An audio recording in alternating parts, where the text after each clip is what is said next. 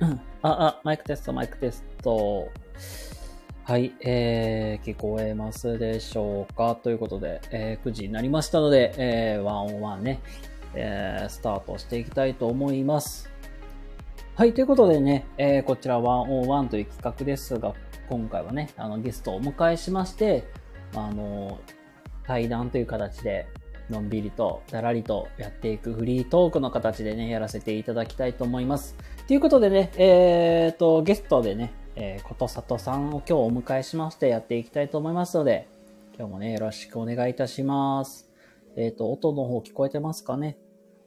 大丈夫かな？では、えー、ゲストをお呼びしたいと思います。ことさとさんでございます。はーい。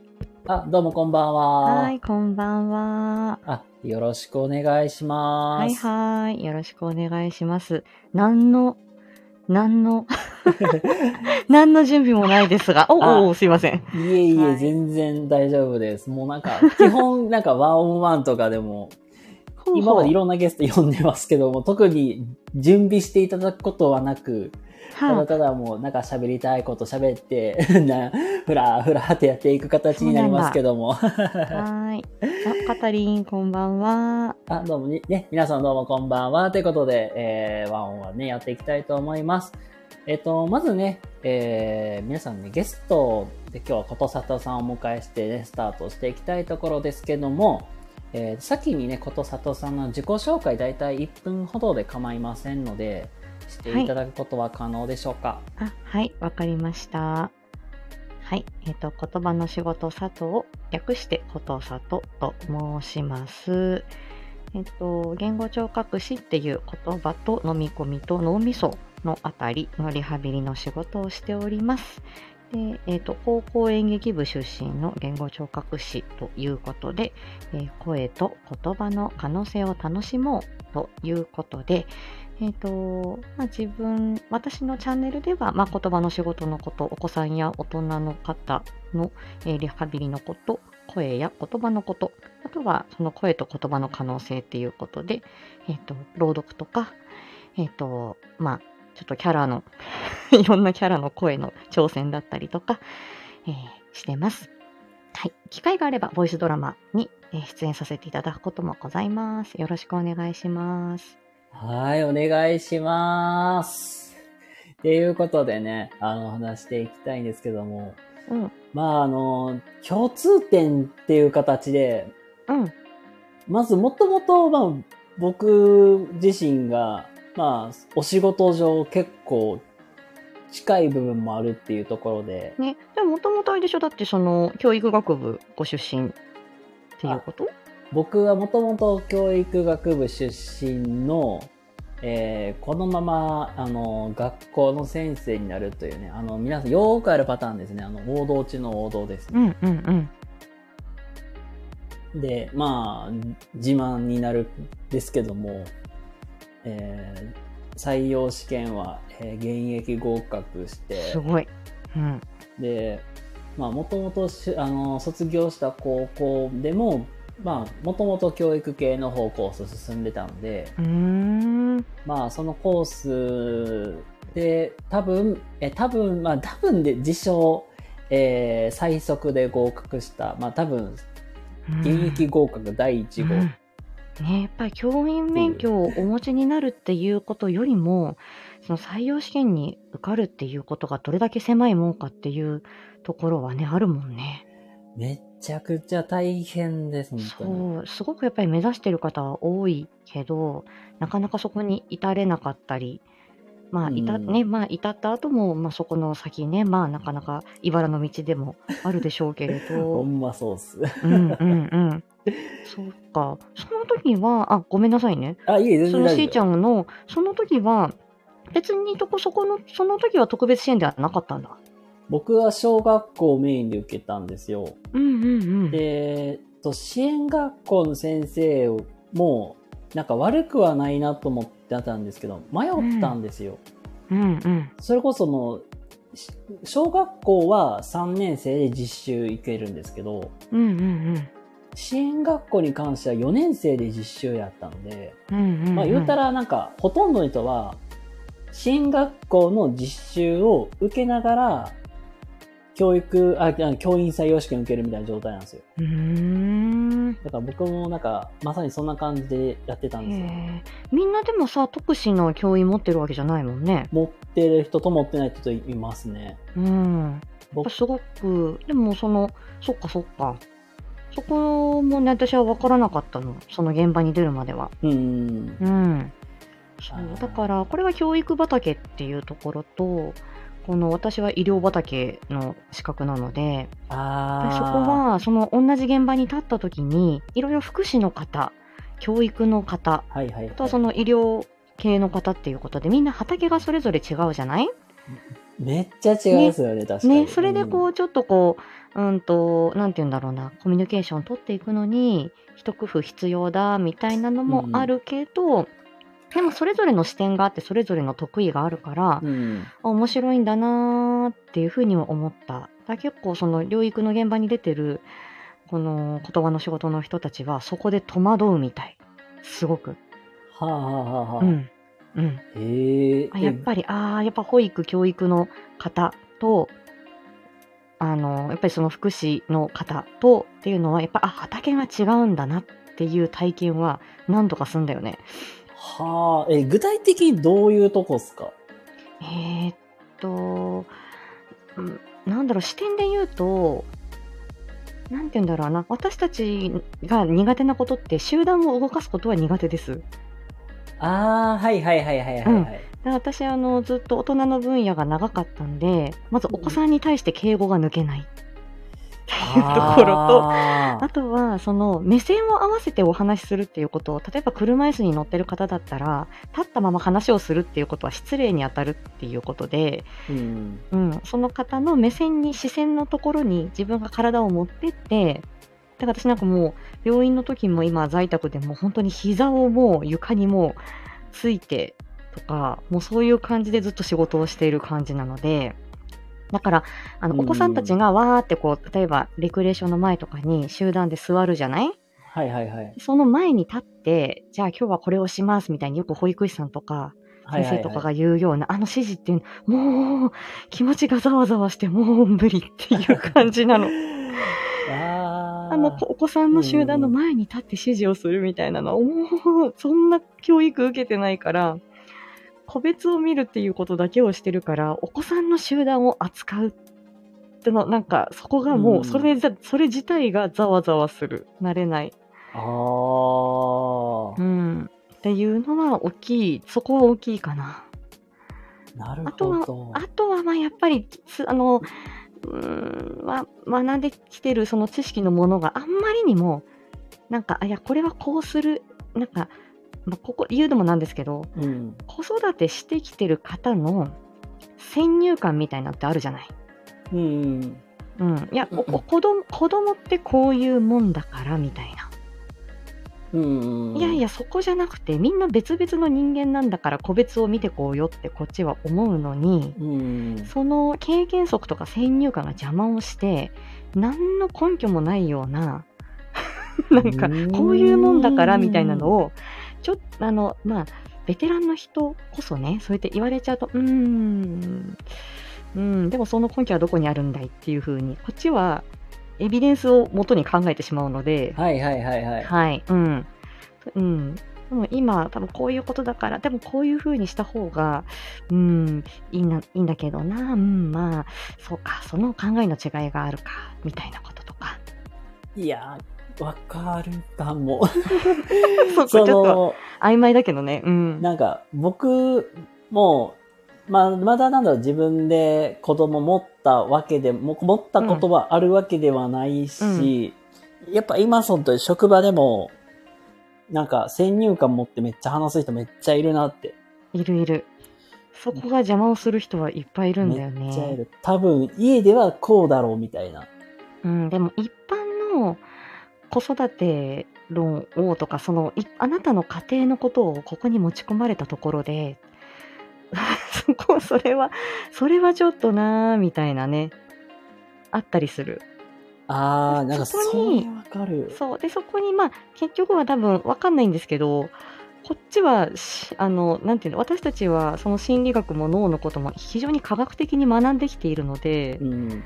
うん、まあ そう。いや論破はできちゃうんだけど今はしない方がいいかなみたいな。こととかいやー。やんわり、うん、こうじゃなくてこっちの方向性だよってどう伝えりゃいいんだろうみたいなこととかね。なんか違くても、ああ、なんか違うけど、ああ、まあそうですよね、みたいなね。だとしたら自分がやってみせてあなんかあなんか自分ではうまくその他の人がうまくいかなかったことをあ今こういう風にできてんだっていうのをまずもう百分は一見にしかずじゃないけどそう見せて結果出して、え佐藤さんあの時どうやったの？みたいなことでうん実はね。っていう感じでレクチャーするみたいな、あうん、そのお子さんが変わったとかお子さんがなんかできたとかお子さんがなんかいいいい反応したとかいい表情したとか、あ、うんう。ん、そこをそこって結構皆さんやっぱり敏感に感じ取ると思うので、うん。うん、だから個別を見てる結果出してなんぼふわふわ目標もなくふわっと関わってらんねえっていうのが私たちの立場なんで、ああ、そうんこめっちゃわかるわ。うん、なんかな感じだねう。ん。本当なんか、特に主婦で子の子育てされてる方って、そうそう自分の子育て論があるから、そう、それを、めっちゃそれ邪魔なの。持ち込むのよね。そう、持ち込んでくる。いらない、それ。それはあなたの考えでしょっていう。そう、だから、うん。その、あなたの考えはめっちゃわかるけど、うん、そのあなたの考え方と、そのご家ご家庭の状況って全然違うわけじゃんって。そう。そして、家庭の事情もそうだし、お子さんがみんなそれぞれユニークであって、それぞれスペシャリティなわけなんで、うーん。うん。あそうーそ型にはま、型にはめた生き方をしたくない子ばっかりじゃないですか、特別支援って。だし、うん私たちも別に、あの、別に、みんなスペシャリティでみみんないいわけじゃん。みんな特別な存在でいいわけなんだからさ、うんおめえの型にはめんじゃねえよって思うんだよ。自由にさせてくれ、みたいな。なんかうん、それめっちゃありますよね。うんまあ、うんあとはもう、そんまあ、その集団と個個別の違いってもう本当に確かにおっしゃる通りだなと思ってて。そうそう。でも、そういう人たちがいてしかるべきというか、その、うんまあ、学校でも、まあ、そういう全体を見てでえあの全体の習習熟度も見て全体的に引き上げていかなきゃいけないし集団生活の、集団の中でお子さんがどう社会性を営んでいくかっていうことだから、うん。その教員免許の方、えー保育士さんもしかりその、うん。お子さんの集団をこう、まあうん、と引っ張っていく統率する、まあ、そこに目的持ってあのうん指導するっていうことがあの得意な人はいなくちゃいけないですよ。だけどその中でちょっとこう、うん、と一つ手を差し伸べてあげた方がとかここは手厚くしてあげた方がっていう人があのねまああの、うん個別であの見てもらえるだったり相談ができたり、うん。うん、いや別にあのそのままであなたはそのままでいいんだよっていうふうに、うん、自分を責めないで生きていけるように、まあ、あらゆる手段でねうん。お支えできればいいんだろうなっていう、うん。だからどっちの視点の人もいないといけないけれどもちょっと今の養育現場がちょっと混沌としすぎてですね。いや、もうなんか。同、じ熱量の人がいないとっていう、それでだいぶへきへきしてますね私、うん、いやもうなんか確かに、いろいろ思うところはあるよねしーちゃんもね。うん、なんだろう。なんかし、な、なんていうかな、熱量、やっぱり、それぞれやっぱり事業所、いろんな僕も事業所を見てきて、うん。やっぱり熱量全然違うなと思って、あで何箇所か経験があるんだ。お若いのに。僕は、えっと、まず前の事業所が、うん。系列で3つあって、うんうんうん。学習系と運動系、うん。まあ2つあって、僕それぞれその3つの事業所全部経験してるんですよ。うんうんうんえっ、と、まあ、もともとは僕最初教員免許持ってるし、現役で働いてたからっていう理由で、うん最初もともと学習系メインで僕ずっとだね生かされるだう。ろうねうんで、まあ僕自身も、まあ個別も、まあ一応個別で指導もできるし、うん集団もできるっていう、まあ、なんかめっけ多分、珍しいタイプうんうん。で、まあこれもちょっといろいろごっちゃになっていくんですけど、まあまあ本当になんか、それぞれ職場によって、うんある程度スキルの差もあるし、うんうん。あ、もう絶対ここで、あの、僕いろいろヘルプ行かされるんですよ、本当に、その時は。うんうんで、その時は、もう本当にスタッフさんによってレベルの差が違うっていうのとうん。、そうそうそう。子供との向き合い方うん。もやっぱり全然違うなっていうのと、うんまあそれこそやっぱりお子さん育てられてたとか、まあそういう人とかって、なんだろう、うん熱量持ってめっちゃ話す。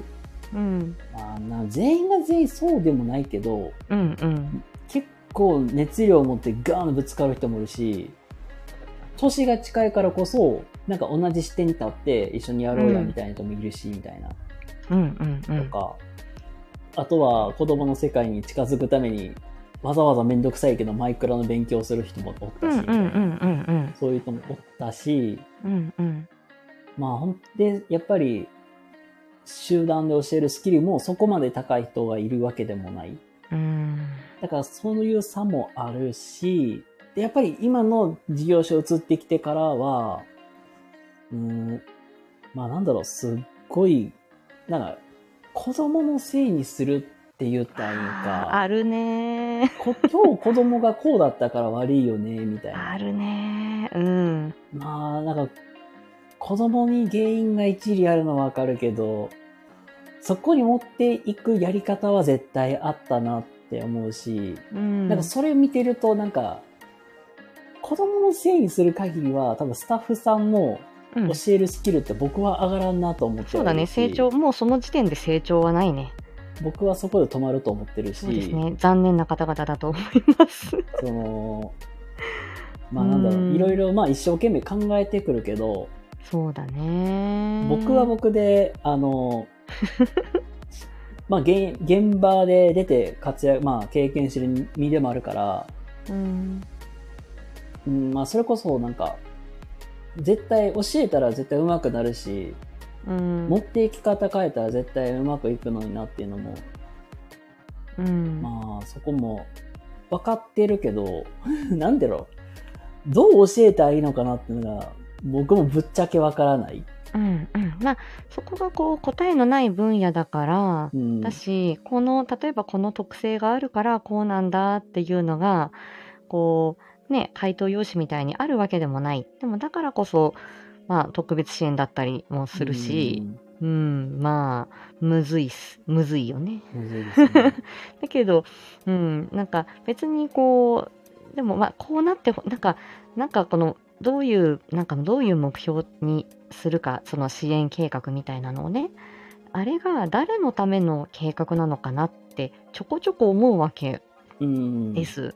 で、あれは、じゃあ大人が扱いやすい子供にするために、あの支援計画を立てるのか、それとも、お子さんがなりたい自分になるために、あの計画を立てるのかって言ったら、多分後者で立てられてる大人なんか誰一人いないっていう感じがするんだよ。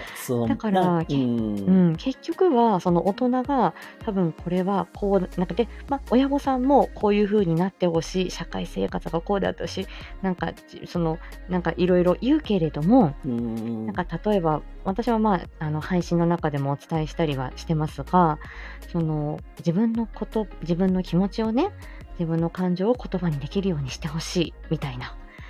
うん、うんそうか。でもそれがゆくゆくあったとて、例えばそういうふうに親御さんが思ったとして、それをまるまる、じゃあその目標にしましょうって言って、計画に立てていくっていうのはど素人だなって私は思うわけです。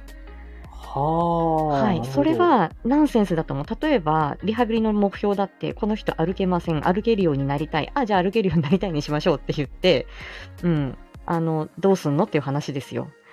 例えば、歩けるようになりたいって言ったところで、歩いて何がしたいのっていうところまで考えてあげないとダメですよね。うん。だし、例えば本当に完全麻痺で歩けないって言ったら、その目標では絶対ダメなわけでしょ？いや、まあ確かにもだから、例えば、もうす、もう、あの、ずりばいでもいいから、ね、あの、ね、膝ついてでもいいから、例えば、おば、ね、あの、えっと、例えば、うんと、お仏壇まで行ってね、拝みたいみたいな。うんお仏壇まで移動できたらいいな、みたいな方とかいたりして、そうすると、じゃあ移動、じゃあ移動ができるようになるのに、じゃあお仏壇にいて手を合わせたいから、じゃあ床から立ち上がれるようにしようか。で、床、で、あのね、こういう風に、みたいにこう落とし込んでいくわけよ。はいはいはいはいはい。お子さんの場合も、例えばこういう風になってほしいみたいな、あの感情が、じゃかあのかん自分の感情、今こういう気持ちだよって言ってほしいって言ったとて、うん、なるほど。難しい。それが、それがどこまで落とし込めるかっていうところ、じゃあんどういう時に困ってんの？とか、どういう時にお母さんがそれを感じたかな？とか、はいはい。うんうん。だとしたら、もうちょっと、じゃあ助け、困ったよっていう時に、じゃあ何かアクションが起これ起こせるようにした方がいいのかなとか、どうしたのって、どうしたいって聞かれたら答えられるとかっていう方がいいのか、何にもなく、いや、私はこう、今こうこうこうしたいので、これ、あの、これを貸してくださいって綺麗に言えるはずはないじゃないですか。うんう。ん、その前にどんなステップを踏むのか、しかも現実的なろ目線で、大人の勝手ではなく、お子さんが現実的に困ってるっていう状況で、どうスモールステップ踏んでいくかっていうところをうん考えてあげるのが特別支援であって、これができないからこうさせてほしいっていうことを、そのまま鵜呑みにするのがプロではないと思うんだよね。あなんか、いや、本当なんかすごい、話すことがすごい、確かに、もうなんかめっちゃ納得できるんですよ、もう。あの、本当に、なんかこれもよくあるのが、うん、その、怒ったり、そそのなんか気持ちを、なんか、きちんと言葉にするとか、もうこれ、無理だよ。無理で、そうだよ。だってそんなんお前もできんのかよって話だよい。や、よくね、なんか、感情的にさ、プチンになってさ、うんあの、なんか、殴りかかりたく、なん殴りかかる人とかいるじゃん。うん大人でもいるやん。うん。ね、だとしたら、じゃあ、そのね、じゃあ、あのーね、どうしてそこに至るのかな、みたいなこととかね、うーん。その、の他のストレスコーピングを身につけるっていうことだったり、あ、今イライラしてんなっていうサインをね、周りの人が分かったら、ね、タイムアウトを教えてあげるとかさ、それでも全然いいわけじゃん。うん、うん。最初からやっぱりたあの、でも大人は目立つ目標を、あの、見がち、めあの目立つところをやっぱり見るので、うーん。うん、言葉が出ないとか、なんかこれができないとかっていうふうに目の目に見えるあのあの目に見える困りごとを大人は見るからこれがあのどうにかできないかっていうふうに思うんだけどね、うん。うん、その底に何があるかっていうことですよね。根底にまあそう。うん。まあ、本当に話してる内容をざっくりまとめたら、うん。その支援計画でも、なんか、まるまるなんか、歩けるようにさせたい、気持ちを言語化させたいって言っても、でかすぎるじゃんっていう。でかすぎる。だから、もっともっと、理想すぎる。だから、もっと細かく細かく、じゃあここから始めましょうって。こそう。うこのここから始めましょう、ゆくゆくこうなりたいのはわかるけど、うん、こあのより細かくそうそうそうこちらがお手伝いをしたり気遣っうんていくために、じゃあここから始めましょうっていう風にできるのがプロだと思うんだよね。でもできない人が多すぎんだよね。うんで計画がそんなざっくりだから、支援がきめ細やくいくはずがないんだよ。だから、だから、あの、もっと細かくして、言ったら、もう、レベルを上げ、徐々にレベル上げていくみたいな。うん、ていうかもう真の困りごとに寄り添えてない感じがしてしまう。んうん、誰それってあなたが困ってるんでしょっていう感じが私はいつもする。いや、もうだから、親御さんでもいますもんね。なんか、うんこれできるようにさせたいですって。うん、けど、今のレベルじゃできなくないって。うん、いやそれはなるほどねって一回受け止めるよね。うん、まあそ否こは、定はせずに一回受け止めるんだけど、うん、お母さんその気そうですはわかりまか。すよ、でね。うん、なるほど、そうですか。でも、そのために、じゃあ今、あの、こういうことができると、こういうこと、ね、あの、こういうことに、あの、いずれつながっ、あの、ね、あの、損はないと思いますから、とりあえずこういうところから始めてみましょうかっていう感じ。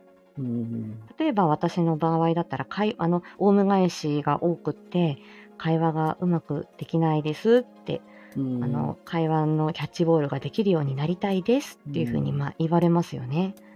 うんで言われた時に、はい、じゃあ会話の練習しましょうっていうふうに、あの、じゃあ何すんだっていう話ですよ。じゃあ、うん、なるほど、そうですか。でも今、オウム返しができてるっていうことは、その言葉をキャッチする力はできてきてるっていうことだよねって、周りに興味があって、自分の好きなそういう、あの、こととか、うんあの、オウム返し、オウム返しができるっていうことは、お耳が育ってるってことですよって言って、一回それを肯定するわけです。ああ、うんうん、でこれがでこれができるようにあのこれができるようになってるってことは自分の声を聞いてモニタリングできてるってことだよね。で自分が聞いたあの動画の一番あの動画のセリフと YouTube のセリフと今自分が言った言葉っていうのがあの同じかどうかっていうことが自分のお耳で聞いてモニタリングあのモニタリングできてるっていうことだよねってでもそれは発音の基礎になることだから、自分の声を出して遊ぶっていうことはいいことなんですよ。って。うん。うん、じゃあここからだあのオウム返しだけのところから脱却したいっていうことであればじゃあ今度きあのねあのねあの会話の基礎にはこういうようなあの力が必要でここまでできてるからあのこういうような遊びを取り入れていきたいと思いますって、うん。うん、でもこれはあのゆくゆくはその会話の基礎になりますよみたいなね、うんうん、なるほどでこう落とし込んでいく感じかな。だから、うん、あの、うん、あの、こう、ル、あの、えっ、と、ル、あの、順番国庫の遊びとかね、うんうん、これをやる、あのやっていきますよ、みたいな感じでね。まあ、キリがないですけどね。まあ、そのためには、まあ、なんか親御さんに、まずはまあ、ここまで行くためには、こういうとこから段階をお伝えするって。必要ですよってうん。まあ、ここ、まあ、それが、うん、まあ、なんかすごろくの、なん、すごろくという、まあ、すごろくという表現がいいのかわからないですけど、階段表示が、まあ、そういうすごろくのね、なんか地図にコマ、なんか止まるコマ、なんかマスになんか、レベルなんかこんなこんなしていくよって段階貼っていって、今はまずここだよねってじ、そのコマを置いて、じゃあ次これ行きましょう、みたいな。そうだね。あの、お私はあの、お家を建てる、よくあの、えっと、言語発達だと言葉のビルを建てましょうっていうことが言われるんですけど、まあ、うんあの、とある先生がおっしゃっている。まずは、最初から屋根を置こうとしても、それは難しい話なんで、まずは土台を作って基礎を作る。うんそこから柱を立てて、で、えっ、と、まあ、筋階立てて、で、屋根を作って、壁を作ってみたいな感じだから、うん、最初から屋根を乗せようと思ったってそれは無理なんで、ただ今ここまでの基礎はできてるから、じゃあ今度は柱をて立ててこうね、いずれ屋根が乗るようにっていう、そういうイメージ。ででもそれは図解したりもして、お話はしたりはするんですけど、まあそれができるのは、まあ、いや、まあ、あの、医療職だからなんでしょうね。うん深く、深く、あの、深く狭くの人だからっていうことでしょうね。すべてがそこをめ、すべての人がそこを目指さなくてもいいんだけど、それぞれの人が自分は不完全だって思って協力し合うっていうことが大人同士も大事なんだなって思います。う。うんん。なるほど。うん。どうしてもね、ごめんなさい。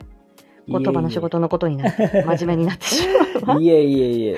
うん。いやーなんか、ほんとそうだなと思って、うん。まあ、やっぱりまあ、お互いにないスキルをまあ、足し合いそうそう足し合いでなって、うん。まあ、1たす1が2みたいに。そう。すたる感じでだ、そう。ただね、いろんな資格の人がいて、並列になっている、こういうし、こういう人もいる、こういう人がいるっていう中で、うーんと、それぞれがこう平行線だと、すっげえもったいないなっていう気はすんの。あ、それは、私は今の現場でそれっぽい、あ、今佐藤さんがいるからこの現場はここに任せようみたいな感じで、え今日はどんなことしたかなとか、この子、どんなこ、どんなふ、ね、なんか、最初機嫌悪かったけど、あれ佐藤さんとお話ししてから、あの、なんかき機嫌、機嫌よく部屋から出てきたけど、何が起きたのかなとか、うん。うん、あんまりね、聞かれない。うん。月に1回、2回しか行かないのに、あ興味ないのかなみたいな。私からも割と働きかけるようにはするけれども、うーん、なんかそれ、それ、なんかあんまりお子さんにみんな興味があるんだろうかみたいに、もう業務をこなすことに精一杯な感じが、私はもう最近は自分が働いてる先ではしてしまうので、ああ、なんそれ、そういうのありますよね。なんか業うん務業務だけに必死になるみたいな。そう、でもそれがまあ現状でもあるんですけどね。うん。うーん。それで私はよく虚しくなります。自分だけが、うん。みたいな。なんだろうね。うん。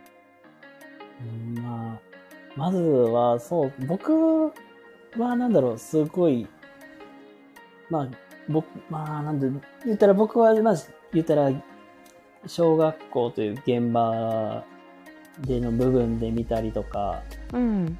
まあ実際と、まあ言ったら、実際特殊な知見もあるから、そういう部分で見る部分もあるし、うん。まあやっぱり、うん、まあちょっと、まあ経営とか、その辺のリーダー論みたいなところも、まあそこも含めながら、まあいろいろ考えることも多くあるんですけど、やっぱりなんだろう、結構、現場をまとめるリーダー、まあ言ったら、自発官とか、サビ官とか、うん。管理者が、まあ結構大きなキーになるかなと僕は思ってて。でしょうね。で、だから任せっきりになっちゃうと結局僕らは何をしたらいいのってなるし、うん。うん。まあ逆になんか興味なく、なんか、それはそれで結局なんか、現場での困りごとに目が向かないんだろうなっていうのはあって、うん。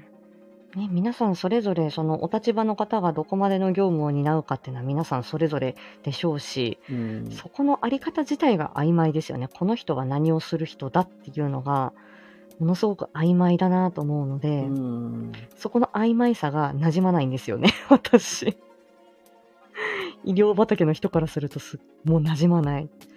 ちゃんあの、うん、我々しっかり分業なので、あ、お医者さんとかそうですよね。うん、お医者さん、薬剤師さん、リハビリみたいなので、もう分業で何をする、で、うん、で、どういう結果を上げるみたいなのがもう明確なので、うん。うん、医療系とかは確かに結構分かれてますもんね。そう、けど、こういう現場になれば、その辺って結局関係ないから、うん、結局なんだろう、誰かがキャパが多くなって、誰かがキャパ軽くなってるようなことってあったりするし、うんみたいなう。んで、現場で何に迷っ戸惑ってるのか困ってるのかっていうのも、実際に現場を見てないリーダーとかだと、うんそこって絶対起こりうるなと思ってて。うん、そうですね。だから、だからこそなんだろう、チームのまとまりがなく、まとまりっていうまとまりがなできなかったりとか、平行線みたいなのずっとなって、うんうんうん。そうね。尽きないわね、悩みは。まなんや、尽きないですね。ほんま。なので、うん。そう今のさ、はい。この、しーちゃんが目指す、目指しているものってのは何だろう？き起業を目指してるみたいな感じでさ、プロフィールには書いてあるじゃん？僕は、うん起業どんなする夢を、どんな夢を持っているの？と、僕が起業するとしたら、うん。一言で言ったら、就労移行支援はあ。を目指してて、で、まあそのために、まあまずは、その、まあそう、現場を体験するのも一つだし、うん。あの、実際に、まあ、人材派遣とか、そういう人材系のお仕事もちょっと携わるっていうのも一つの方法かなとは思ってて、うん。お、みやこさん、こんばんは。今、しーちゃんの夢について聞いてるよ。うん。あ、どうもどうもこんばんは。まずはそこに携わるところからスタートかなと思ってて、これはもうなんか、現場で働いててうんうん、思ったのが、その子たちがじゃあ大人になった時の働き場って見つかりにくいよねっていう、うっていうとこからスタートして、うんうんうんまあすもともとなんか、そういうのややろうかなっていうのはあったけど、なるほど。いやこけど、れさ、まあ、これ、あの、なかなかちょっと、うんと、ニッチな分野なので、ちょっと、まあ、私もちょっと整理整頓のために、あのー、うんと、しゅうんと、えっ、と、あれかな、A 型、B 型があるのは、就労、えー、就労、えっと、なんだっけ、就労、えっと、しえっとね、ま、えっとね、就労移行支援っていうのがもう本当になんか一般就労移行があって、就労定着があるじゃん？あ、多分そっちです。就労定着が多分 A 型、B 型っていうのがあって、定着の方なんだっけ？その、その、その手前とまた違う？その手前就が、私もちょっとよくわかんなくなってきた。就労継続支援か。継続支援が、あ、ごめんなさい、うん継続支援もああるから、それが多分 A、B あって、就労し、そうですね。うんと、就労支援、A 型、B 型っていうのが皆さんございましてね。えっ、と、うん就労支援、A 型と B 型っていうのがちょっと大きく違って、A 型じ、まあ、昔で言う作業所みたいな感じなんだけど、うん。えっと、就労継続支援 A 型っていうのは、えっと、通常の事業所で雇用されることは困難だが、雇用契約に基づく就労が可能な方なんで、雇用契約を結んで、ある程度のお給料の、えっとまあ、最低賃金が保証されるのが A 型ですね。で、B 型事業の方は、えっと、雇用契約がなくて、働いた分だけ、えっと、まあ、作業賃がもらえるっていうことで、A 型より、えっと、最低賃金よりも低くそうそうただ。うん、ただ B 型のこの就労継続、ん？就労継続支援の数の方が圧倒的に多くて、結構あの、しうんと支援学校さんからも A 型を目指してたけど、やっぱり B 型にしか行けないみたいなこともあったりするんだよね。えっ、と、就労？えっ、と、就労移行支援っていう移のは、行支援っていうのが、あの、簡単に言うと、例えば精神的に、まあ、精神面での問題と、まあ、発達障害とかで、まあ、まあ、言ったら簡単に言うと、うつとか、そういう方が働く、まあ、い一般の障害者雇用という枠で働くことを、まあ、メインとして、うんうんうん。そうですね。就労移行支援は、えっ、と、きっと、まあ、頑張れば、あの、つ、その、通常、その、えっ、と、えっと、その、いわゆる、障あの障害のある方の作業所ではなく、一般就労が雇用が、うん、一般就一般就労ができるんじゃないかっていう、うん。そこが見込まれる方に対して、えっ、と、まあ、職業体験とか、活動の機会の提供、あとはまあそのマナーとか、えっ、ときき、基本的な生活、あまあその社会スキルみたいのを身につけたりとかして、で、まあ就職、一般就労をするための前の、まあ、あの、まあ、うんと、まあ、準備をしていくっていう準備ような。であったり、練習であったりっていうところなので、ですね。これはまあ2年間使うことができますよと。でその後、定着、その後、ちゃんと働けてるかいみたいなことを、えっと、サポートするみたいなところもあったりすると。そうですね。ジョブコーチとかがこの、あれかな？定着支援とか、そっちの方なのかな？そうです私もよくこの福祉系のことはよく分かっておらん。うん。ざっくり言うと、一番代表的に有名なのが、えーリタリコワークスさん。うん、うん。で、えっ、と、あとね、僕の知り合いがもうまさに、知り合いが、まあ、実際に結構あの、発達障害の、えー家庭教師っていうのを今やってて、うん、うん、あるよね。あれの、えっ、と、まあ、紹介で、えっ、とね、パーソルさんかね、かな、うん。そこもやってたりとか、あの、結構パーソルさんって言ったら、 doda とか、うん、うん。転職支援サイトさんとかですごい有名なんですけど、そこの会社さんがやってたりとか、うんうんうん、やっぱりね、これからのもう高齢社会でだんだんもう生産人口が減ってくるっていう時に、今の若い人にどう社会参加してもらおうかっていうことは大切だし、うん。あとはね、さっきそのしーちゃんが言ったように、一回ね、ちょっとそういう精神疾患とか、一回社会で働いたけれども、まあ一回ちょっとお休みしたり、少し、あのね、一回働くことから一回離れてしまった方が、まあ一回ね、自信を持ってまた社会に戻っていけるように、まあサポートするっていう、そこのね、セーフティーネット的な役割のところも必要だけど、まだまだ少ねえっていうところだよねまあ。少ないですね。もう。まず、まあ、まず、その、最初言ってた、就労、まあ、週 A、週 B。うん。は、高様さん、こんばんは。あ、どうもこんばん。は。週 A、週 B とかっうんて、うんうん。これ結構もう、なんか、テレビとかちょろちょろ聞いたことあって、やっぱり工賃の金額がす、なんかやっぱりすごい運命の差みたいな。うん。違う、よく言われてて全然違うからね。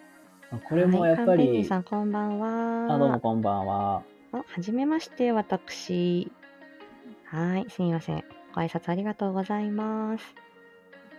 なんかそこは、なんだろうか、うんコーチンがもう全然、まあ言うたらもうコーチンって言っても本当、うん、数万とかと、まあ実際に結構、うん結構まあ、もらえる方もらえる、まあ週 A 週 B でぜ結構大きな差があって、だね。でも、なんて言うんだろう。私もいろんな、あの、割とすごくやっぱり重度のお子さんも拝見していて、で、その、うんと、うんと、実際訪問、お家に訪問して、あの、行ったりするので、うん。その、うんと、まあ、訪問看護の仕事で、その言語療育で行くときには結構知的障害が重い、あの、まあ、その子育ての現場に行ったりするので、うんうん、あの、なるほど。で、やっぱりね、なかなかお自分のお子さんをなかなか素直に愛することが難しいっていう現場もあるし、うんもう、あの、いいろいろね、自傷だったり、互いだったり、もうあらゆることで、でも、でも、あの、良かれと思って親御さんが対応したことがまたその行動を助長させたりみたいなのもあって、うん。なかなか平穏な家庭生活を営むっていうことが難しいっていう現場にもやっぱりいたりすると、やっぱり通う場があって、そこで一定時間過ごすっていうことが、コーチンはまあ少なくてもね、そこを目指していくっていうことは、やっぱりそこを目指していくのがすごく大事っていう方もうん。もちろんいらっしゃるし、うん。本当にこれは幅が広いことなので、あの、いろんなその受け皿だったり、いろんなその、まあ皆さんのその社会での生き方、うん。うん、っていうのがあっていいだろうし、何回ね、別に転んだって、何回失敗したって、あの、またやり直せるっていうような社会であってほしいなとは思うから、うん、だから、そういう意味では、そのね、しーちゃんの思う、その夢っていうのもね、やっぱりそれは未来だったり、ね、その、あの、うん、あの、すい。ごいね、なんかね、壮大な、いろんいろいろね、多分、こう、いろんな経験とか、いろんな、あの、勉強されたりっていうことはあるでしょうけどあ、で理想と、理想と現実ってね、いっぱいあるとは思うけどあ、りますね。ね、うん、でもまだまだ お若いし、うんうん。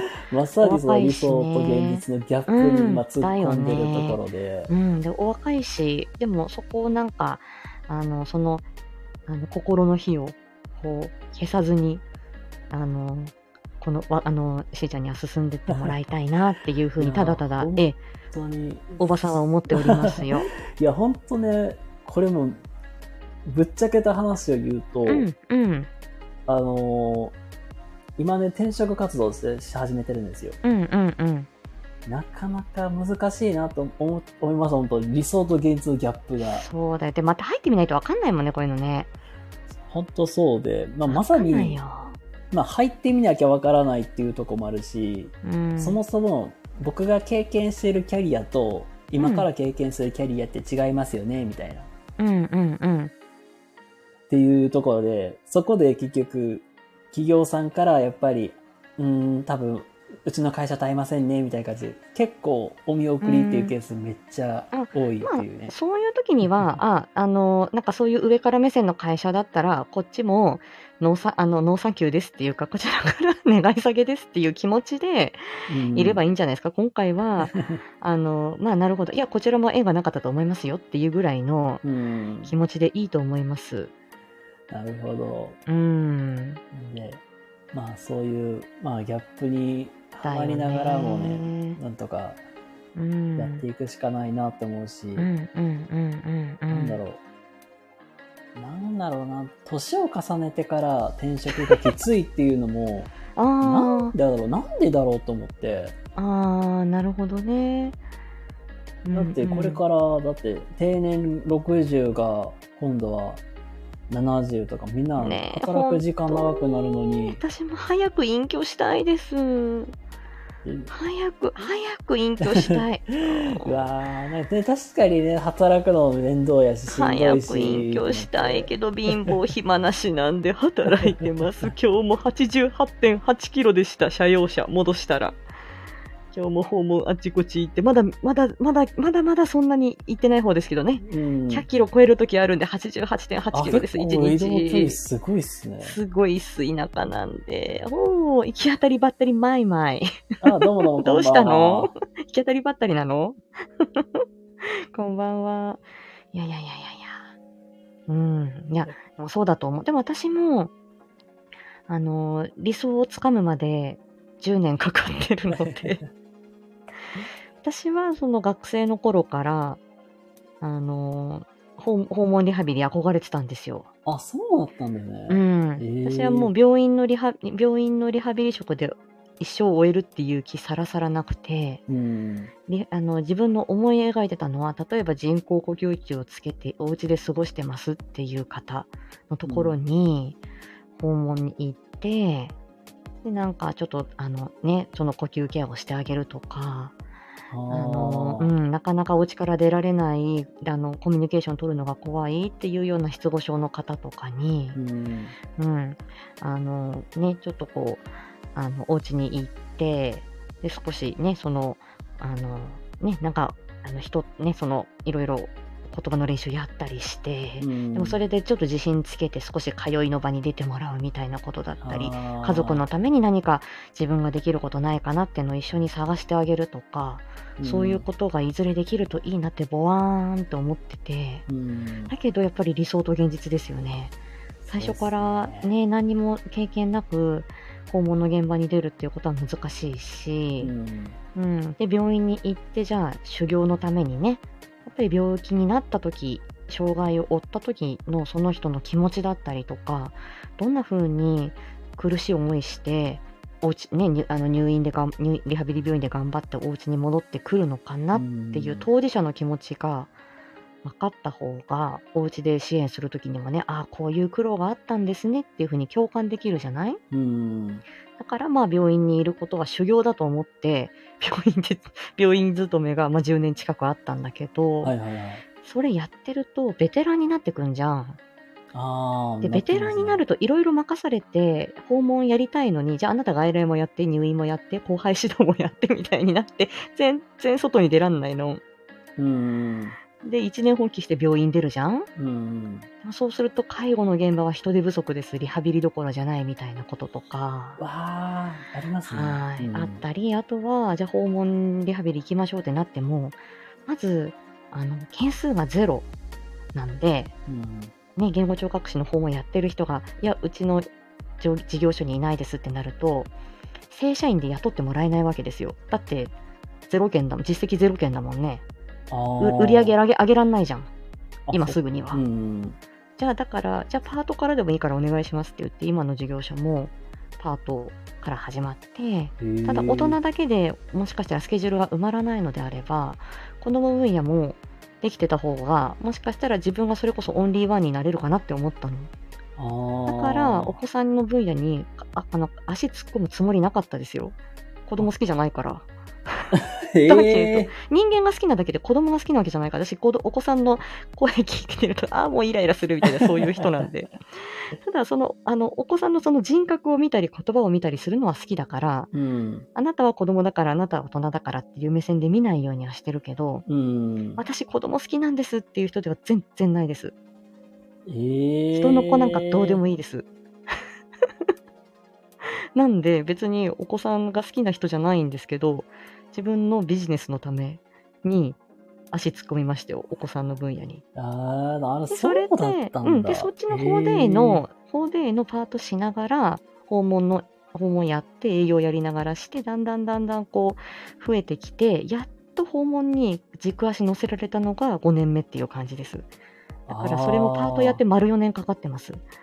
なる訪ほ問看ど。訪問看護で、えー正社員にならせてもらえるまでには丸4年かかりました、ええうん、足掛け10 14、5年かけて やっとっていう感じです。やっぱりそうですね。時間かけてですね、本当。かかった。うん。ら、多分、僕、うん。多分僕もなんかやりたいことって、まあ本当に、まあ言ったら人材、まあ経営のお仕事をしたいっていうのはあるんで、就労、移行支援のまあそういうお仕事しながらけど、うん多分それだけでは多分難しいなっていうのはあるから、うん。まずその前にそのこれもなんかつい最近思いついたやり方としてうん。あの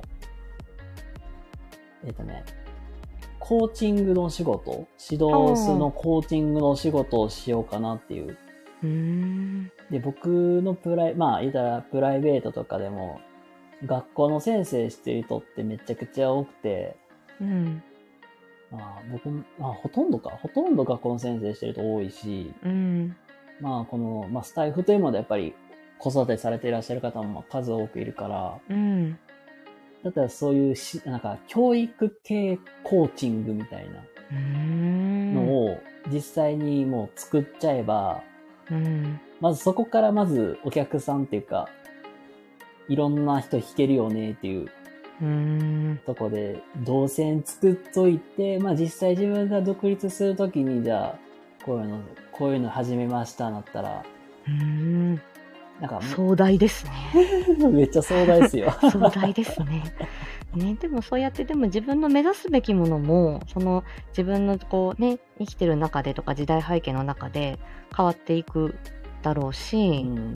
うん、あのそうですね。私も今そう言って今の今の仕事のスタイルになって今度また新しいことにまた挑戦しようかな。あのオンラインリハビリとかね。挑戦しようかなっていう時に今度またちょっと準備をしなくちゃいけないなとかで、今度やっぱりそういう時代が変わったりうん。ね、なんかそういういろんな技術が発達したりっていうこともあって、うん。うんで、ね、診療報酬も私たちどんどん下がっていきますのでね。はい。だからちょっとその保険の仕事だけで食ってくっていうのはちょっとね、なかなか、やっぱり腕つけて、知識つけていかないとっていうのはあって、だからこうやってね、皆さん異業者の方とか、いろんな本当にね、あのー本当にね、まあ、あの、いろんなね、あの、方々、いろんなね、あの、業種の方々、いろんな、ね、経験ある方と、あの、ね、こうやってお話できたりとかするのはすごくありがたいことだよね。なかなかこれ、あの、教員の世界もそうだし、病院とか福祉の世界とか、介護の世界もそうだけど、本当に胃の中の蛙になるので、いや、それは僕も思った、思って一た般企業の方々ね、ね、あの、そうやってね、いろいろ一般で物を売るとか、ね、なんか、こういうサービス売るっていうことをされてる方々とは全く、多分そのスキルはない、なんか、また違うスキルが全くね、あるとは思うので、いや、本当それは。叶わねえなって思います。ててう。ん。いや、それこそ営業って難しいなと思ったんむですよ。ずいね。回りまくってますけどね。それこそ、うん。あの、最近、僕も YouTube 見て営業の仕方っていうのをちょっと勉強し,、し始めて、うんうんうん。あの、よかったら、あの、また調べてもらったらいいんですけど、うん。あの、年収チャンネルっていうのがあって、うんうん。ここに出てきてる、まさにだな。うん。ここに出てきてる、あの、マイ元マイナビの営業部長の営業の仕方がす、すっごい綺麗やなっていうのうで、まあ、あとはね、あの、ほら、あの、ほら、しーちゃんのほら、この間のワイゴリのさ、恋愛の回じゃないけれども、はいはいはい。自分に合うスタイルがあるから、これがいい、あれがいいよって人に言われるけど、うん。それが自分にマッチするかっていうと、また難しかったりするからう、ん。うん。なあ、なるほど、こういうこともあって、あ、ここのエッセンスは盗もう、みたいに。ね。先輩方がそうそう、うん、うん、おっしゃってる。そう、収入の柱、複数ないと積む時代、そうですね。お金の配信がね。そうそうそうそう。ね、ほんとそうですよいね。やうん。だったりするから、まあ、そう、おばさんもそう思うわよ。だから、もう、それはしーちゃんの、あの、自分の、あの、あの、あの自分のスタイルでいいだろうし、う。うん。ん、やっぱりしみん。な令和の若者は皆さんねやっぱり失敗を恐れるし合理的に動かれると思うので、いや、これめっね、あのマッチングアプリの話じゃないけども、そうだから私は何を隠そう私あのタイムスタンプつけてますからねしーちゃん。見てるでしょ？過去、あの、しんちゃんの認識、見てるでしょ？ワイゴリ。はい。ね？もう、チェケ、ちゃんともうリアタイしてチェケラしてるんだから。まああれだって私、あの、ほら、ファンか、ファン、ファン活動の一つですからね。あの3人がもう好きすぎて、好きすぎて、いや、あの、で、あの、放送が好きすぎて、あの、自分で立候補してやってるだけだから、別にあれなんですけど、そうそうそう。で、いろんな方をこうやって知ってね、面白いですよ、皆さんのゲストの方々のね、ことを知れてね。そう、だから、いいじゃない。自分のスタイルでね。いや、本当自分のスタイルで、うん。めっちゃ親にもね、怒られますけど、僕は。親のことなんかどうでもいいよ、もう。だって。だってもうだって成人してるわけだし、親なんかもう勝手に、そうん、勝手に、勝手にさしとけ、そんなの。そうそう、と思います。はい。あ、みやこさん。仕事をもらうと同時に仕事を作ることも重要いや、よ。もう本当に仕事作るってめちゃくちゃ大事って思ってたし、自分のスタイルね。もうね、しんさん、励ましありがとう。頑張るよ。いや、本当に、この前、本当に初めて営業、あの、ゴリゴリかけて、なんとか契約、契約じゃないですけど、あの、いあれですね、利用のコマ数一つ増や増やしたんで、まあそれがちっちゃいのが体、体験がコツコツ積めば、うん。なん、よし、やったろ、みたいな。うん、いろい ろいろんなね、多分それがこう、あの、ちょっとしたこともね、ああ、これがうまくいかなかったか、みたいなことも全部が人生経験だろうな、っていうふうに思うので、本うん当、ね、ちょっとあの、偉そうにおばさん言ってますけども、ね、そうですね。まあ、その夢を応援してますよ。いや、ありがとうございます、本当。うん、はい、あの、頑張り、頑張ってつ、あの、潰れない程度にほわほわ頑張っていただいて、はい。うん、で最初もしかしたら最短ルートで自分の夢にはたどり着かないかもしれないけれど、ううんん。あのでもあちょっとこう紆余曲折してんなーとか私も転職で失敗したことは何度もあるので、うんう。ん、でもまあこれもあこういうことが合わないんだとかあこういうところは注意だなって分かっただけでもそれはもう前に進んでると思うからどんな失敗してもね、うん、うんだから何しても、うん。若いから全然前に進むと思う。ね、若さだけでもすげえ財産だ。それなーっつって。やめないことが大事だよ。そうだね。あとその思い続けるっていうことも大事だろうね。ああ、うん本当に、まあなんか、方向が合わないっていうから辞めるっていうよりは、あ、この仕事、なんか、もっと極めたいなっていうので続けていく姿勢っていうのが大事なんかなとか思って。ああ、まあでもその時によってやりたいことも変わっていいんじゃない？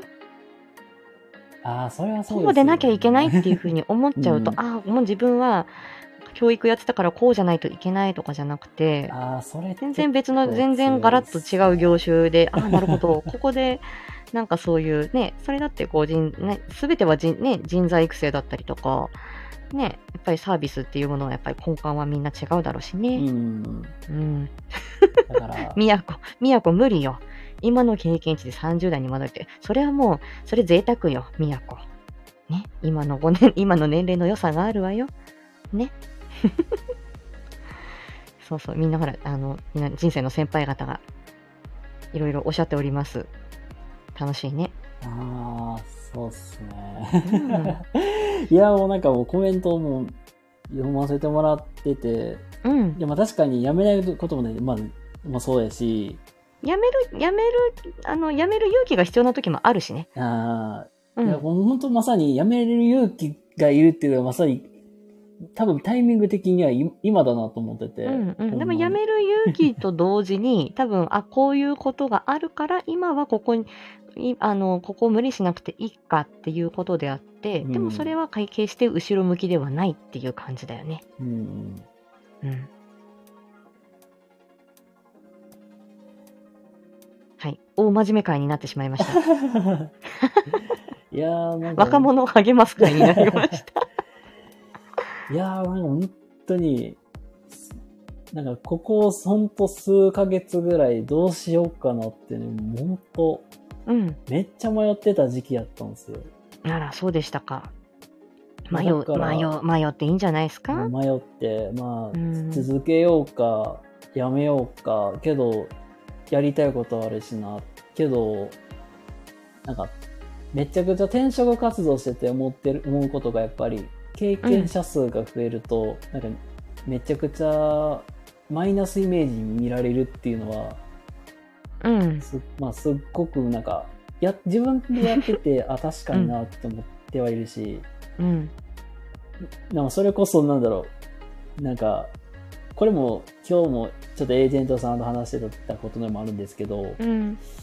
いやーもうこの転職絶対今の転職今働いてるあのなんていうか会社に転職のあの転職絶対失敗やったなとか。うん。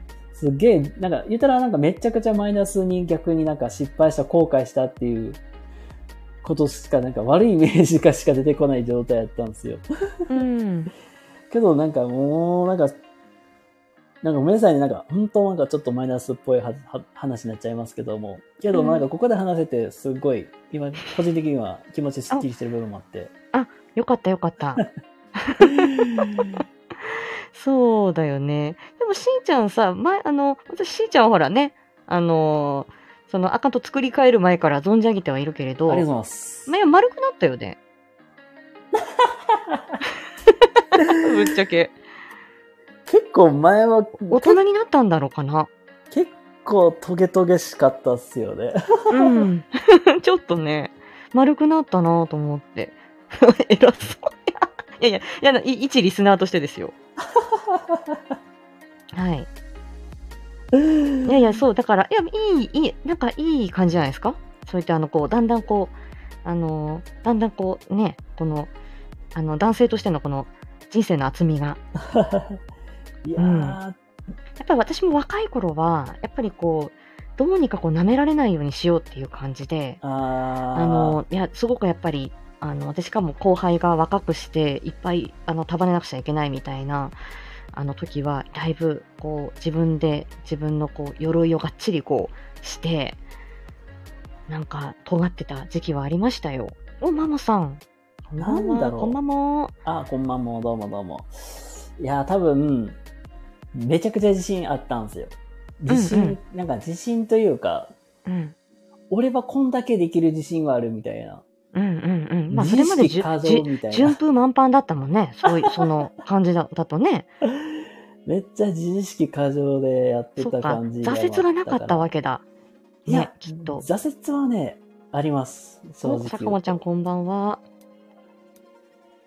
挫折は、まあ、実は過去に、うん。えーまあみんなあるわよねまあ。あってまして。うん。まあ、その頃転職したからっていうのもあったから、うん。あまあ、それなりの自信とプライドみたいなのがあって、うんうんうん。で、まあ、やっぱりなんだろう。ほん、なんだろうな。結局、今の会社に入った時のと、前の会社とギャップがめちゃくちゃでかすぎるのもああって、うんうんうん。いや、なん、いや、絶対違うわっていう、なんか、すまあ、結構前に、あなんか話してたあの、あんな感じで、なんかこれは違うやろみたいな、うんうんうん。その辺のなんか、感じもあったりだから、多分うん尖ってたっていうよりは、うんめちゃくちゃ自意識過剰なんだろう、過剰でいって、うんうん。俺めっちゃできるでって。うんうんうんで振り返ったら結局、なんか、さほどなんだろう、うん、ハリボテ感みたいに出てるんだろうなって。うんうんうんまだまだやなっていう部分もあるし、うん。うーん。だから、成長なさったんじゃないですか？きっと。うーん。まあそういう、なんか、なんて言うんだろう。でもそういう時期もきっとあるしなぁとうん、いう感じだし、で、うん。まあ、あの、いいと思うよ。で、なんか、あの、私もなんか勢いでえいと思って、なんか新しいこと始めたり、あの、うん転職したりして、ああ、うんそう、あの、やっぱ思ったのと違うみたいなのはあったりもするけど、う、うんん。でもその中で、ああ、なんか、あ、何この人とか、うん、何この場所と思っても、う、うんん。なんで、そこでまた分、そこでちょっと考えるわけじゃん。なんでこの人はこんなに、こんななんだろうとか、なんでこの組織は成長しないのかなとかって考えると、うん。ここ、こここにずっといるつもりはないけれども、うん、まあ一応ね、なんか、あの、ここで一応在籍しながら、次のことを考えながら 何か盗んで何かはいはいはい。何かもん何かあの自分のものにしてやろうみたいなね。うん、だから何でも多分なんあの、ね、あのさっきのね皆さん人生の先輩方おっしゃってましたけどえ何の経験も何のあのなんかなん何のなんかどれも財産になるうんじゃないかなと思う、私も自分自身で今後もそうなんだろうなって思う。ああ、それはなんか、やっと、まあ、働いてて、そこは思ったなっていうのは。だっ、て社会人何年目よ？まだ僕、えっと、まだ5年目とかっすね。そうよ。大丈夫大丈夫。あとはそうだな。多分、化石思考？いやこわか 多分、化石思考っていうのが、多うんうんうんうん。分、あったなっていうのがあって、あなるほど。いやいやだいなんかもうた若いのに達観してらっしゃるね。いや、なんだろう。それこそ、あの、これ、まあ、大きいきっかけとして、うん。あの、僕も半年前に、うん。実は転職活動しようって思う、転職しよう思って動いてた時期があって、うん。この時僕第一志望が、まあ、某、あの、会社さんだったんですよ。うん。結構テレビの CM とか、あと、何やだろう、なんか緑のもじゃもじゃの、うんうん。あの、あれですね、なんかうん不動産系のそういうのとか、あとはなんか、ね、美容系もある、今やるような、あのでっかい会社さんなんですけど、うんうん。うんそこを受けようっていう第一希望で受けよう思って、受けた時に、受けようとした時に、に、言われたのが、まさに多席思考はやめとこっかっていう。うん。基本多席思考をするなっていうのと、うんうん。環境のせいにすんなっていう。うんうんうんうん。っていうのは絶対にそうだね。面接で受けるときに絶対そこ言われるでっていう。うんうん言われて、うんそこすごい勉強になったなと思って。そうだそねでもそれはあるある。それだってどんな現場に行ったってその人のせいにしてたら全部そういうふうにされるし 自分の成長はないっていうことになってしまうもんうねん。うん。まあそまあ、そこもあってこそ、なんかいろいろ考えるようにはなったし、うん振り返るようにはななった、まあなったのはなったけど、うん。環境に関してはね、やっぱ、これは自分でどうしようもできない部分はぜあるなって思っうて、ん。なるこれほど。まはもう変えざるを得ない場合もあるなって。うん、なるほど。まあ、あれだね、きあの、おばさんが一言、あの、最後に言えることは、でもきっとしーちゃんは、あの、まあ、あの、自分がね、こういうふうに、あの、いろんな夢があって、うん自分一人でその夢を叶えようとしてるような感じがちょっとするので、自分であれも学ばなくちゃいけない、これも学ばなくちゃいけないっていうふうに思ってるかもしれないから、うっす。そう、だから。うん、だから、あの、今ね、こういう、あの、コミュニティのね、こういう場を使って、で私も今、その、人に甘えるっていう練習中だって自分では思ってるんですけど、うん自分でこうい、いろんな人に頼るとか、えーいいんですか？ってこう、甘えちゃうとか、ちょっとこう、人にお近づきになるとか、自分が今日、私、あの、その、かね、この、うんと、ワンオンワンの告知もあって、あの、夕飯前にライブをしたんですよ。あ、ありがとうございます。そう。で、そしたら、私、あの、その、なんて言うんだろう。なかなか、あの、普段、なかなかその雑談的なものができなくて、あのまあ、する機会がなくて、で、自分、その自分個人に、だから言葉の仕事の話をするって言ったら、そこで全然1時間でも半あの30分でも喋れるんだけど、うん。それじゃない、素の自分でどう生き、どうするかみたいなことって、まあ、この間のスタイフバトンじゃないけど、全くもう、自信がなくて。だけど、うんあの、あの、いい、でもその、な話の内容なんかどうでもよくて、さとちゃんの話を聞きたい人がいるんだよっていうことを言われたときに、うんじゃあわかんない、あの、どうなるかわかんないけどと思って開いてみたんですよ、今日。うん。でもそしたら皆さんすごく優しくて、で、普段、あの、あげない時間だから、いろんな方がいらしいらしてくださって、うん。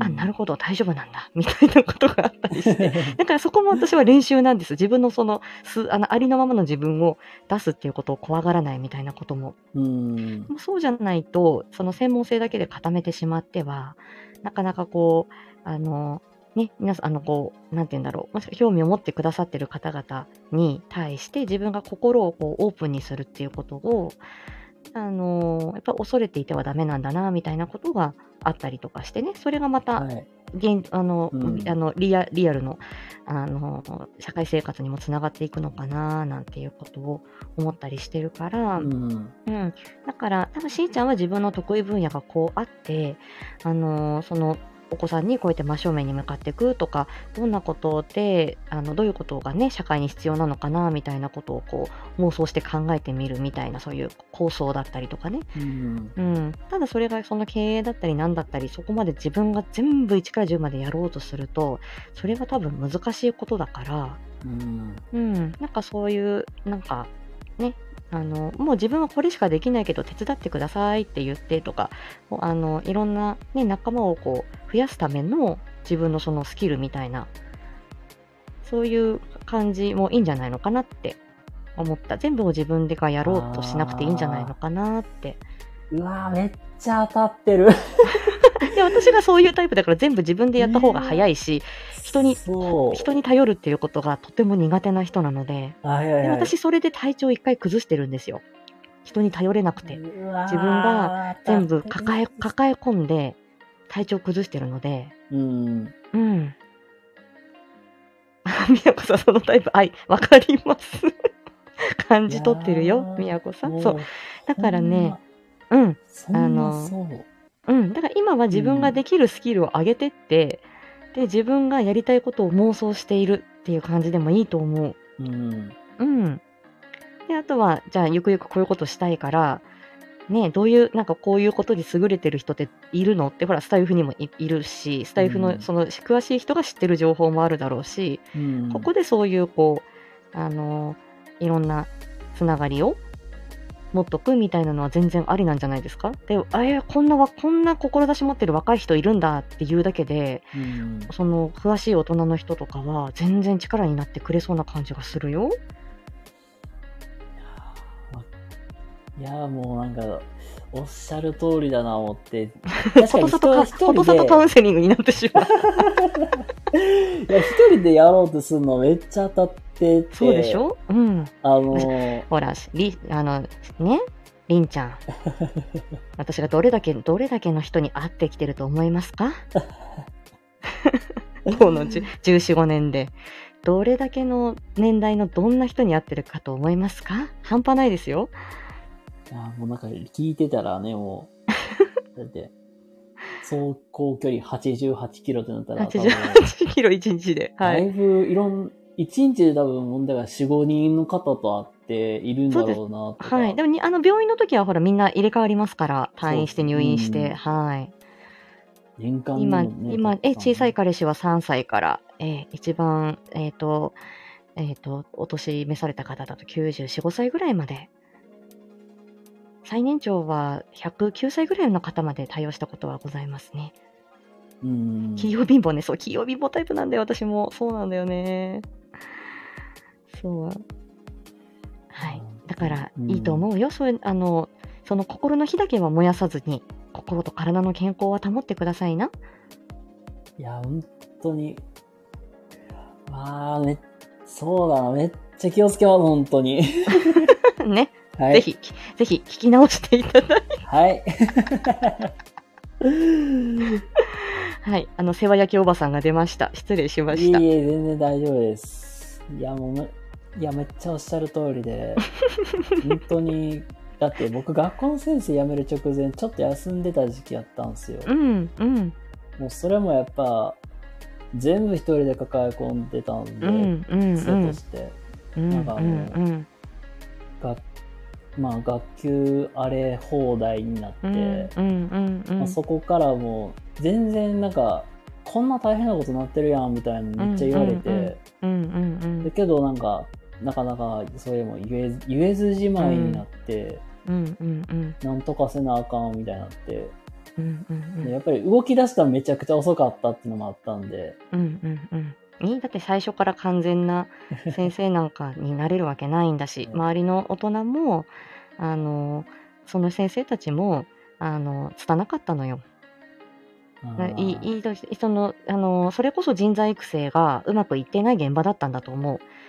りんちゃんが入ってきて、そのりんちゃんを大切にこうね、あの、育てていこうっていう意識も低いし、あの、うん、多分そういう感じだったんじゃないのかなっていう気がする。でもまあ教育現場はそうかもしれないなとも思う。実際にその一般企業と比べると人材育成だったりとかそういった観点っていうのはあの非常になんかあのうんなんか充実してないんだろうなっていう気がする。でいやもう人材でけ人もどんどんこう入れ替わるでしょ？入れ替わりますね。だからそのノウハウが定着しない。うん。あ本当そうっす。うん。だからそれはだからりんちゃんのせいじゃないよ。周りの周りの大人が拙かったんだと思う。いやーだから本当に教員辞めようって踏み切れたんはもう本当その、えー僕2年目に僕はすすぐ移動になったんでうん。そこの先の先生にうん。もう多分向いてないから違うことしてみようみたいな若いしみたいな。うんうんうんうん。っていうところで選択肢出されてもううん。じゃあ一旦まあ転職するっていう方法もあるし、逆にじゃあ支援学級で働く方法もあるでっていう選択肢も出されて、うん。でまあ自分の中でも迷って、まあ結局転職を選んだんですけど、うんうんうん。そうね。会社はお前を守らんから自分で守れ。はい。坂本ありがとうございます。そうですよね。自分を守れるのは自分しかいないから、他人なんか、本当にどうでもいいからね。人のことなんか。私だってどうでもいいもん。自分以外の人のことは。まあ、家族以外はね。たいないからもう、うん。まあそこでもありがとうございます。まあそこはもう本当ありがとうございますって言って、うん本当に今でも感謝してるし、うん。やっぱりい、まあ個人的に1年目で育った環境も、まあ、育った環境やったんで、うんうんうんうん。でいきなり 入って、そうね。で、なんか、思う、だから思った以上に結構いろいろ詰められて、ああ、うん詰められてっていうか、いろいろもう仕事が入り込んできて、そうね結局もう、そう。でこれがね、いや、これはできません。僕には無理ですって言ってもよかったんだけど、言えなかったんだよね。いや、言えなかったですね。なんかいろうん、いろ期待私も、あだからね、言える。る、言え言える自分になろうと思ってよ。だから私もそういう人だったから。ああ、うん、嫌です、ダメです、できません。これを言えないと、もう頑張る教でずーっと言ってしまって、どん詰まりになるので、でも意識的にもう嫌です、ダメです、できませんは言うようにしないとと思って、今は自分をその方にそのように戒めております。私はあの、えうんあの嫌です、ダメです、できませんを意図的に言うようにしています。だから、なんかもしね、無理です、これならできます。それがありだね。うん。うんもし、その、今ね、大学生の子とかいたらなんですけど、うん。あの、結構ね、僕、なん、もうなんか若手でも、無理はしなくていい、いいよって思って、思ってて、うん。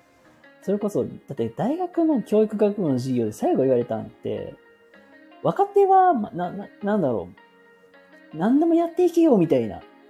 うん。若手だからこそ、なんか、うん。いまあ、朝早起きてやってみたいな。昭和だな。本当なんか昭和の考ええだな。方をされた覚えがめちゃくうちゃあって、んうんうん。なんかそれこそびっくりしたんが、うん。運動会の準備を、なんか朝の7時くらいから集まってやろうぜっていううん。話を聞いとったから、じゃあ7時まで行けばいいかと思って、うんうん。で、行ったら、お前遅いねん言われて、うんそれ、え早起きてる人は6時半からやってるからな、言われて。いや知らんやんって。いや、あの7時って言ったから7時に来たのに、みたいな。うんうんうんそそんな理不尽なこともあったりとかで。うんうんなんか結構昭和風な教え方してる先生ね。ねまあまさに僕の大学の教授とかもそんな感じで言ってたんうんで。だって教員しかやってない人は一般社会のいろはを知らないもんどれだけ民間で働くどれだけ社会で働くっていうことが大変なことが知らないんだもんほんとそれは思う。うん、それこそ井の中の蛙でずっといるんだからうんその人たちが社会に出ていくお子さんを社会はこういうもんだからみたいにこういうこれを勉強しろよっていうのはちゃんちゃらおかしいってずっと思ってんの。うん。まあそれあのみかんちゃんとの知れば知るほどでももう散々それ語ってんですけど 学校現場のなんでやねんめっちゃ言ってますけどほんとそれなんだよね。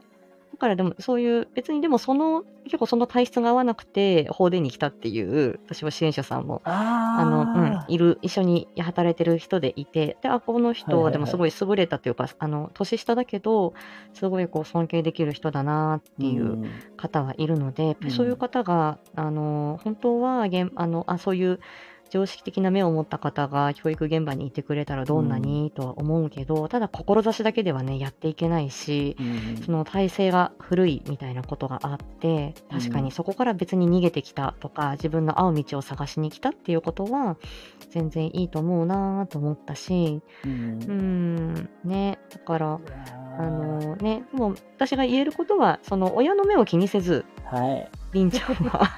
親のことなんかどうでも親は達者でいればあなたが達者でいればいいのであってあのやりたいことを好きにやったらいいんじゃん？いや、ほんとなんかもう、うん。やりたいことをもう、やらなきゃ、多分なんかね、めっちゃ我慢してた自分もあるんで、うん。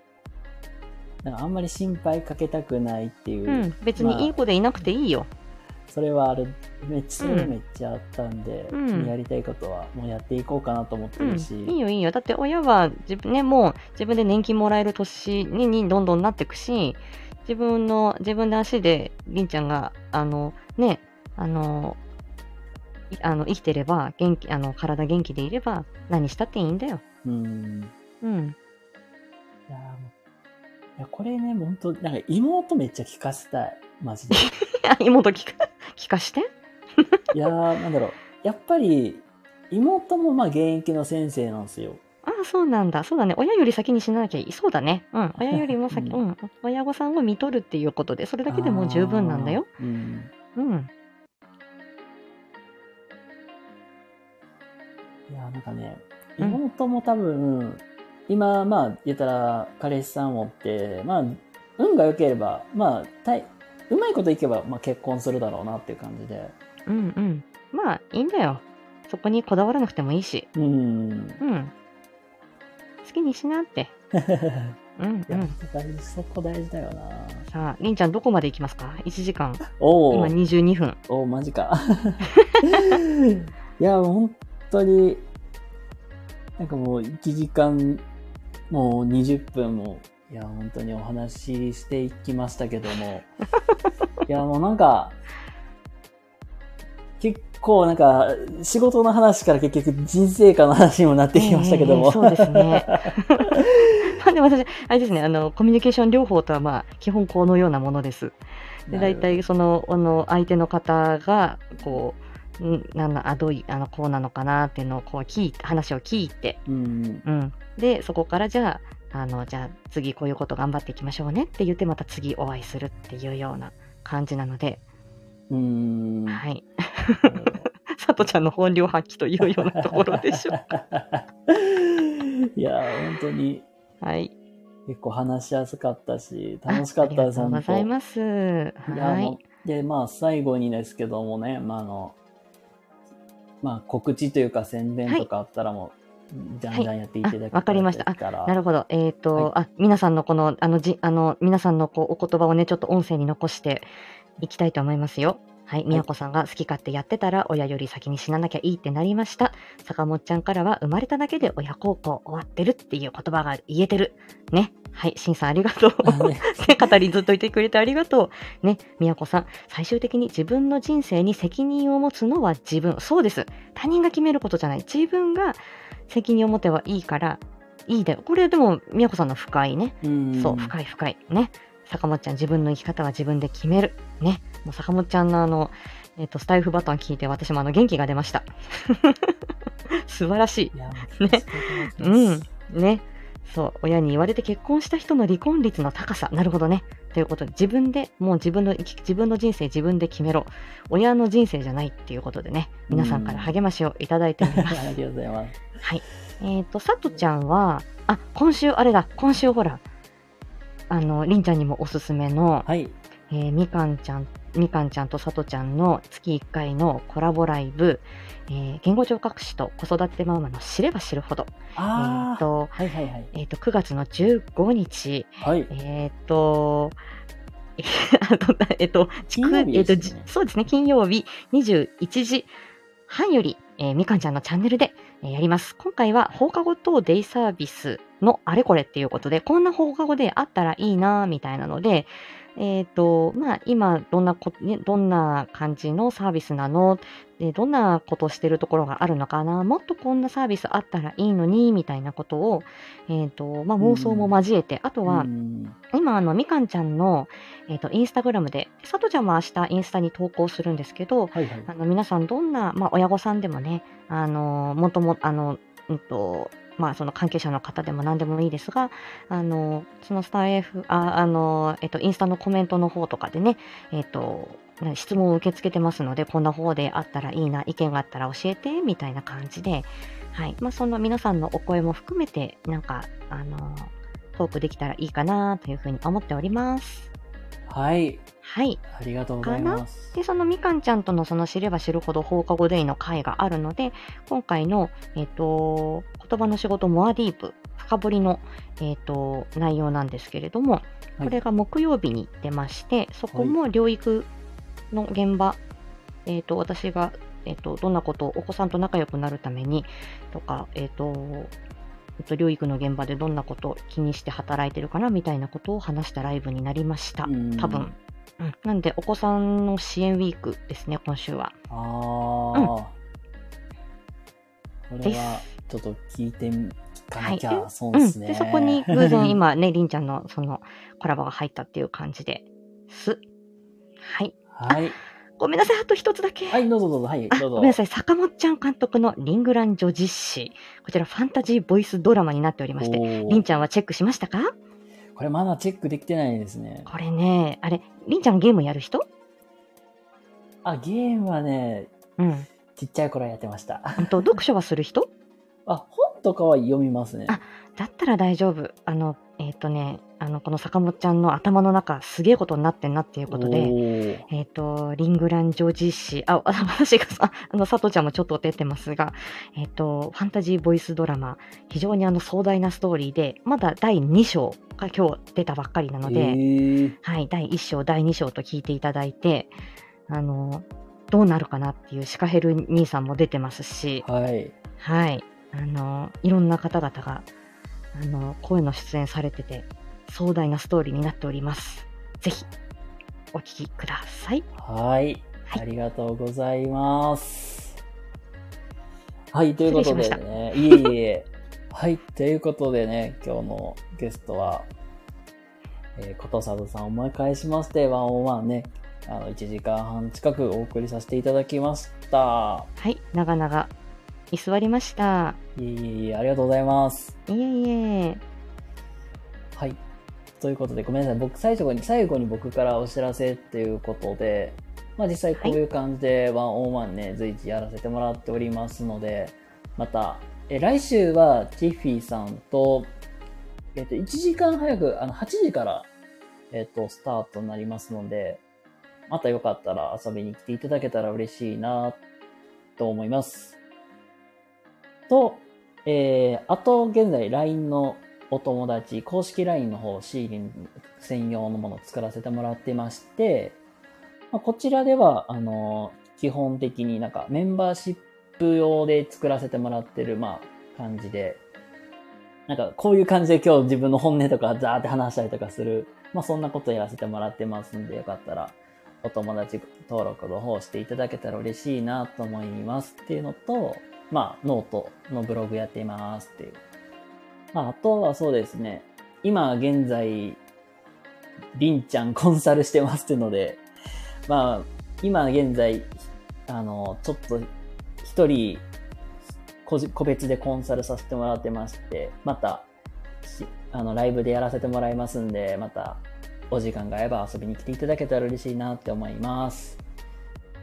ということで、あの、ことさとさんも、はい、聞いていらっしゃる皆様、1時間半ね、お付き合いいただいてありがとうございます。はーい。はい、ということでね、えー今日のゲスト、ことさとさんをお迎えしまして、ワンオンワンね、えー以上で終わりたいなと思います。ということで、ありがとうございました。はい、ありがとうございました。それでは皆様、えー素敵な夜をお過ごしください。ではまた。